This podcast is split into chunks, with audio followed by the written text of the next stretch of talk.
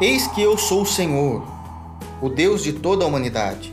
Será que existe algo demasiadamente difícil para mim? Profeta Jeremias, capítulo 32, versículo 27. Acordar pela manhã sabendo de um versículo como esse é o mesmo que atravessar o Oceano Atlântico andando por sobre as águas. Esse verso nos ensina duas verdades a respeito de Deus. A primeira é que nada é impossível para Deus. A segunda, ele é um Deus de milagres. Com essa afirmativa vindo da boca do próprio Deus, entendemos que não estamos falando mais das coisas naturais, mas que passamos dos limites da esfera natural e podemos ter o cuidado, a provisão e o poder sobrenatural de Deus em nossas vidas. Muitas vezes, nossos problemas exigem que a resolução destes partam da ação sobrenatural de Deus. E quero que saibam que assim podem crer. Existem testemunhos fartos nas páginas das Escrituras de situações que somente a quebra do paradigma do impossível poderia resolver. E Deus assim o fez. Vemos nas Escrituras uma mulher, avançada em dias, gerando uma criança em seu ventre. Sara é o seu nome. Era algo tão impossível que ela riu de Deus.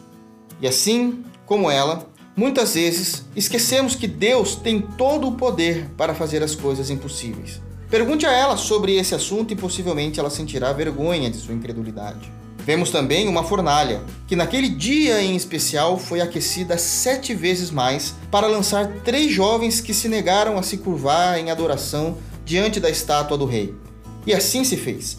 Lançados, as labaredas aquecidas sete vezes mais. Todavia, dano algum as chamas faziam a seus corpos. Como isso foi possível?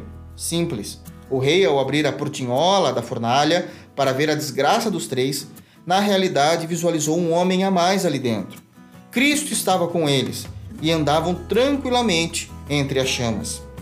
O que dizer de Daniel na cova dos leões, o mar vermelho se abrindo para todo o povo passar, a filha do centurião sendo curada, Lázaro saindo da tumba, Paulo não sofrendo dano algum da picada de uma serpente perigosa. Irmãos, apenas creiam e saibam que o seu nome pode ser adicionado a esta lista, pois o Senhor nos ama, assim como Deus também nos amou. Não há impossíveis para o seu Deus. O meu desejo é que, como chuviscos que regam a terra e gotas de orvalhos que estão sobre as folhagens, assim seja a palavra de Deus sobre você. Deus te abençoe em Cristo Jesus.